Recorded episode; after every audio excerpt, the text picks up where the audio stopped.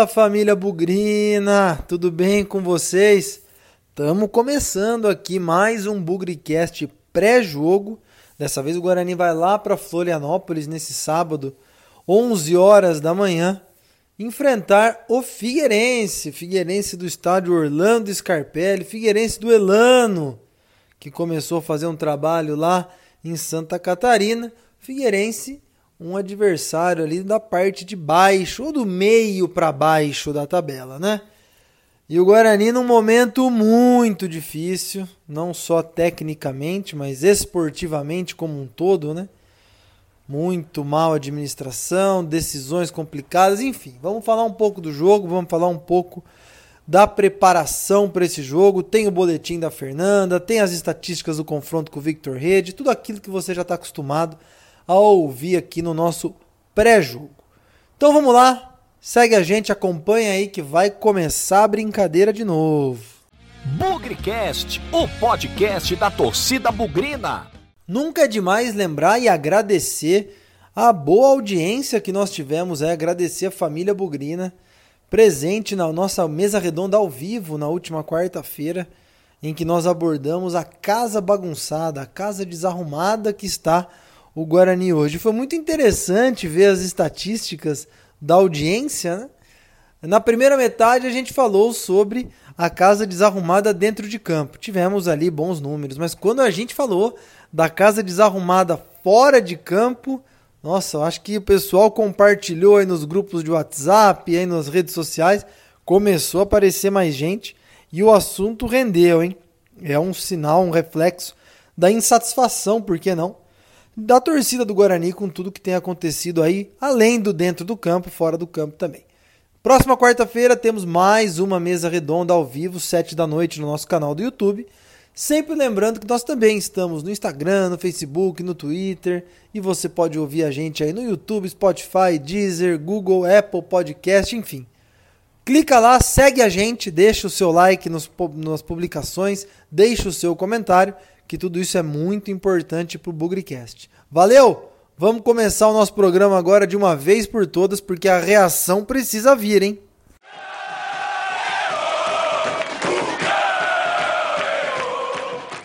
Como de costume, vamos começar aqui o nosso programa ouvindo o boletim do Guarani, as atualizações, as últimas notícias dessa semana conturbada que o Guarani passou. Quem vai trazer as informações é a nossa jornalista Fernanda Machado, que vai contar aí para quem perdeu alguma coisa que aconteceu aí na semana do Guarani, principalmente sobre a escalação, desfalques, é, jogadores que voltam a campo. A Fernanda traz tudo pra gente aqui. Vamos lá, Fernanda, atualiza a nossa torcida, por favor.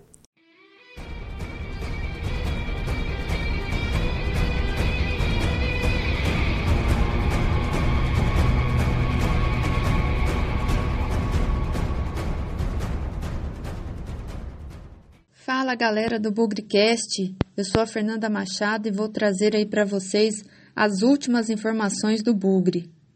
O Guarani, que fará amanhã o seu segundo jogo consecutivo fora de casa, perdeu na última rodada para o Confiança em Aracaju por 1 a 0 e demonstrou um futebol apático.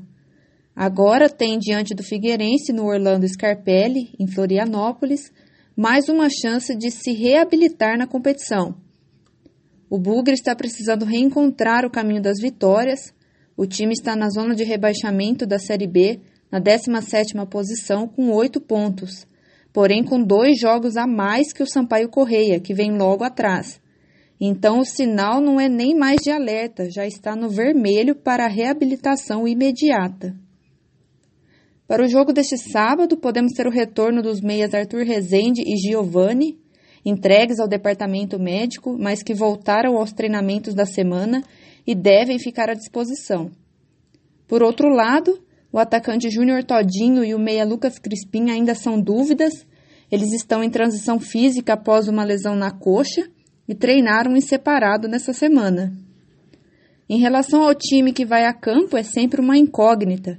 O Guarani não tem conseguido manter uma constância com seus 11 titulares mas vamos tentar aí projetar a escalação do Bugre para enfrentar o Figueira fora de casa.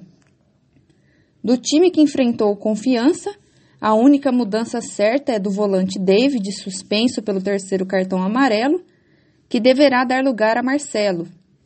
Outra mudança que acredito ser provável acontecer é a saída de Lucas Abreu. O jogador foi bastante criticado pelo mau desempenho no último jogo e pode devolver a posição a Eduardo Persson. Também há a possibilidade do técnico Ricardo Catalá dar mais uma oportunidade para o meia Lanzinho, ele que entrou no segundo tempo em Aracaju e deu uma dinâmica diferente para o time, ainda que longe do ideal.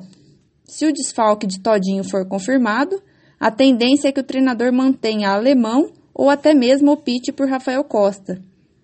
Dessa forma, o provável time deve ter Jefferson Paulino no gol, Cristóvão, Valber, Didi e Bidu, Marcelo, Eduardo Persson e Murilo Rangel, Bruno Sávio, Vagninho e Alemão, podendo aí, como eu disse, ter a entrada do Rafael Costa. Lembrando que para esse jogo o Guarani tem quatro pendurados, sendo dois confirmados como titulares, o lateral direito Cristóvão e o lateral esquerdo Bidu. Os outros dois que completam essa lista são os meias Crispim e Rezende. E esse foi mais um boletim do Bugre Continuem nos acompanhando nas redes sociais.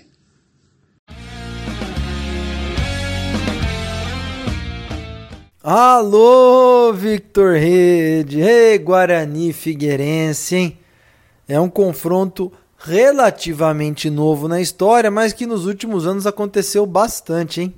Conta pra gente aí como que tem sido esse retrospecto entre os catarinenses e o Bugrão. Vai lá, Victor, conta pra gente.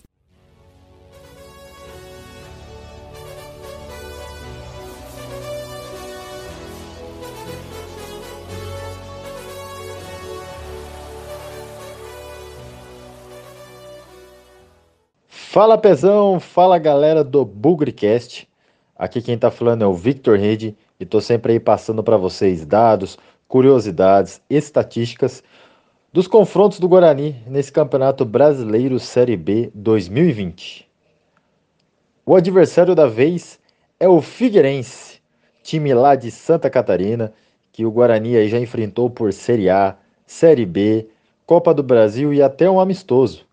E para vocês terem ideia, essas duas equipes já jogaram uma última rodada de Campeonato Brasileiro disputando uma vaga na Sul-Americana. Isso foi no ano de 2003 e naquela ocasião não saímos vitoriosos, mas isso já passou. Vamos falar de Série B de Campeonato Brasileiro e dando um destaque principal aos jogos realizados lá no sul do país, em Santa Catarina.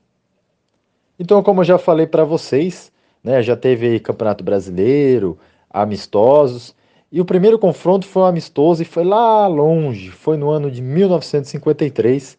No dia 5 de maio, o Guarani saiu vencedor jogando em Santa Catarina. Ainda não era o estádio Orlando Scarpelli é, o palco aí do jogo dessa rodada. Mas tratando de Série B, como eu já falei aqui para vocês, são apenas oito confrontos. O primeiro foi lá no ano de 2009. Naquela oportunidade, o Guarani estava super embalado, era começo de campeonato, quinta rodada, e o Guarani venceu com um gol de cabeça do Bruno Aguiar aos 34 minutos do segundo tempo. E naquela oportunidade era a quinta vitória seguida do Guarani, ou seja, cinco jogos, cinco vitórias, começando a Série B com tudo, e esse já era ali um pouco da gente saber o que ia acontecer nesse campeonato, onde terminamos com vice-campeonato. Já na última partida, foi no ano passado, no dia 31 de agosto, e vencemos pelo mesmo placar de 1 a 0. Na oportunidade, o gol foi do Davó aos 44 do primeiro tempo e essa vitória ali marcou a recuperação do Guarani no Campeonato Brasileiro da Série B 2019. Mesmo com a vitória, a gente se manteve no último lugar da competição, porém deu um gás a mais, deu uma força a mais é, para a gente poder vencer, vencer os jogos seguintes e escapar da temida Série C. E como eu falei para vocês, são oito jogos na história por Série B, com quatro vitórias do Guarani, dois empates e duas derrotas. E os artilheiros desse confronto são vários jogadores com apenas um gol. São eles Bruno Aguiar, Luciano Santos, Ricardo Xavier, Kaique, o Kaique de 2017, não de 2019, não de 2009. Bruno Nazário, Bruno Mendes, Rafael Longini, Matheus Oliveira e Davó. Bom, gente, eu espero que vocês tenham gostado. Um grande abraço e até a próxima. Enquanto isso, na sala de justiça. Viram aí o boletim da Fernanda. Guarani com muitas incertezas para enfrentar o Figueirense, pelo menos aí dentro dos titulares, né? Certeza, certeza mesmo é a ausência do David, nosso volantão camisa 5, dono do meio de campo, uma das poucas coisas aí que tem feito um bom trabalho. David vai cumprir suspensão, pelo menos está garantido no derby. Não podemos esquecer, hein, gente, do Figueirense, a gente joga com o Sampaio Correia. Do Sampaio Correia a gente joga com o América Mineiro e o depois do América Mineiro já é o derby. Então estamos aí praticamente em contagem regressiva para o derby marcado para o dia 6 de outubro. Mas daqui a pouco a gente fala nisso. Não tem como não falar mais uma vez da necessidade de reação, da necessidade de resposta. E agora, mais do que qualquer pressão por resultados, tem a pressão por desempenho, a pressão por performance. A torcida está muito brava muitos protestos durante a semana, torcedores indo na porta do Brinco de Ouro protestar, protesto aí nas redes sociais por parte aí das páginas do Guarani também, cobranças administrativas, cobranças futebolísticas. A panela de pressão tá bombando. E também os jogadores precisam dar resposta. A gente falou muito na mesa redonda na quarta-feira sobre a ruindade do elenco, sobre a, a deficiência técnica mas é o que nós temos hoje. E se não der para ir na técnica contra o Figueirense, vai ter que ir no coração. Vai ter que ir na raça. Raça que faltou contra o Confiança. Raça que faltou também, por que não, naquele jogo lá contra o Oeste. Algumas alternâncias aí para o time do Guarani. Eu não gostaria de ver o alemão no time. Acho que o, o Ricardo Catalá precisa pensar em como fazer esse jogador de referência, já que muito provavelmente aí o Todinho, se não começar jogando, vai ficar é, no banco de reservas, ou nem isso, né? O Todinho é completamente dúvida. Eu, eu já começaria com o Rafael Costa e fim de papo. Por mais que ele não esteja bem fisicamente, minha opinião é que ele deva entrar. Em último caso, coloca o Vagninho centralizado ali dentro da área, quem sabe fazendo uma função parecida com a do Todinho, eu acho que pode dar samba. Quero ver a volta do Persson, hein? Pelo amor de Deus. Falamos sobre isso na mesa redonda. O Persson tinha despencado de rendimento com o Carpini. Tava mal escalado também, vamos ser justos. Com o Catalá ele melhorou, chegou a fazer boas partidas. E aí contra o Confiança ele sumiu do time pro Vitor, pro Lucas Abreu entrar. Então, prestar atenção nisso daí, porque o Persson tem lugar nesse time. Não sei onde, primeiro volante, aquele cara que dá o combate na saída de bola do adversário, mas o Persson tem que jogar. Outra coisa que talvez a gente possa ver, Fernanda falou, é o Alanzinho. Deixou uma impressão legal no jogo contra o Confiança, uma das poucas coisas aí, talvez a única coisa que se salvou nesse jogo contra o Confiança. Não sei se titular, mas eu não tenho dúvida que em algum momento esse cara vai entrar em campo é, para dar um pouco mais de criatividade, um pouco mais de bola para frente, né? Porque contra o Confiança foi um tal de toque de lado, foi um tal de é, bolas defensivas e pouquíssima agressividade. Realmente, eu espero uma postura diferente nesse jogo contra o Figueirense aí. Eu sempre, eu falei muito, usei muito esse discurso no ano passado, quando o Guarani estava naquela fase muito difícil na retomada com o Carpini. Tem muita coisa em jogo para o Guarani daqui para frente. E essa muita coisa significa a permanência na Série B do ano que vem. Porque permanência significa cota de televisão, significa dinheiro, significa visibilidade.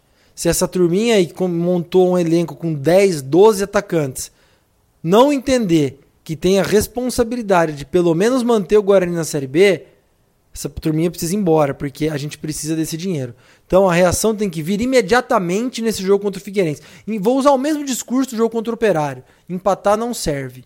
Nós precisamos ganhar porque logo em seguida a gente tem um jogo em casa contra o Sampaio Correia. Tanto o Figueirense quanto o Sampaio Correia são times que estão ali na parte de baixo. O Figueirense está um pouco acima da gente e o Sampaio Correia está imediatamente abaixo.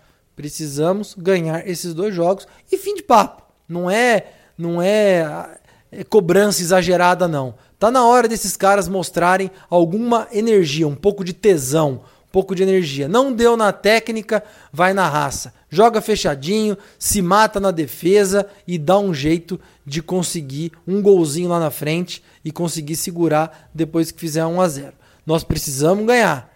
Esse, esse grupo precisa dar uma resposta, porque eu não consigo encontrar ninguém. Quer dizer, tem gente que acha que o trabalho é bem feito, os jogadores estão oscilando, vão dar resposta. Isso para torcedor é balela. Nós, torcedores, queremos vitórias, queremos resultado. Não adianta falar que nós estamos oscilando. Nós estamos em péssima fase há dois meses. E se não tiver nenhum tipo de reação, gente, milagre do ano que vem não vai acontecer. Então, postura, raça, entrega, dentro e fora de campo também, viu? Nós estamos repercutindo aqui a mesa redonda que a gente falou da casa bagunçada, da casa desarrumada. Tem mais, hein? Não acabou essa discussão ainda não. É, nós temos muita coisa para organizar nesse ambiente desorganizado e completamente desproporcional àquilo que o Guarani sempre foi ao longo da sua trajetória. Não se trata um campeão brasileiro, não se trata um time da grandeza do Guarani administrativamente da forma como tem sido tratado. É, se estão no modo pânico, se estão no modo desespero, não é problema meu. A gente cantou a bola aqui que João Paulo era uma cagada enorme. Passou aí pouco mais de um mês, João Paulo já foi rebaixado para o time é, da Copa Paulista. Então, esse é o tipo de gente que ultimamente tem administrado e tomado as decisões do Guarani. Então, é postura dentro de campo e postura fora de campo também. Queremos a vitória contra o Figueirense em Santa Catarina. E vamos acreditar, porque na vitória ou na derrota, hoje sempre Guarani. Avante, avante, meu bugre, que nós vibramos por ti. Na vitória ou na derrota, hoje sempre Guarani. É Guarani, é Guarani. É guarani.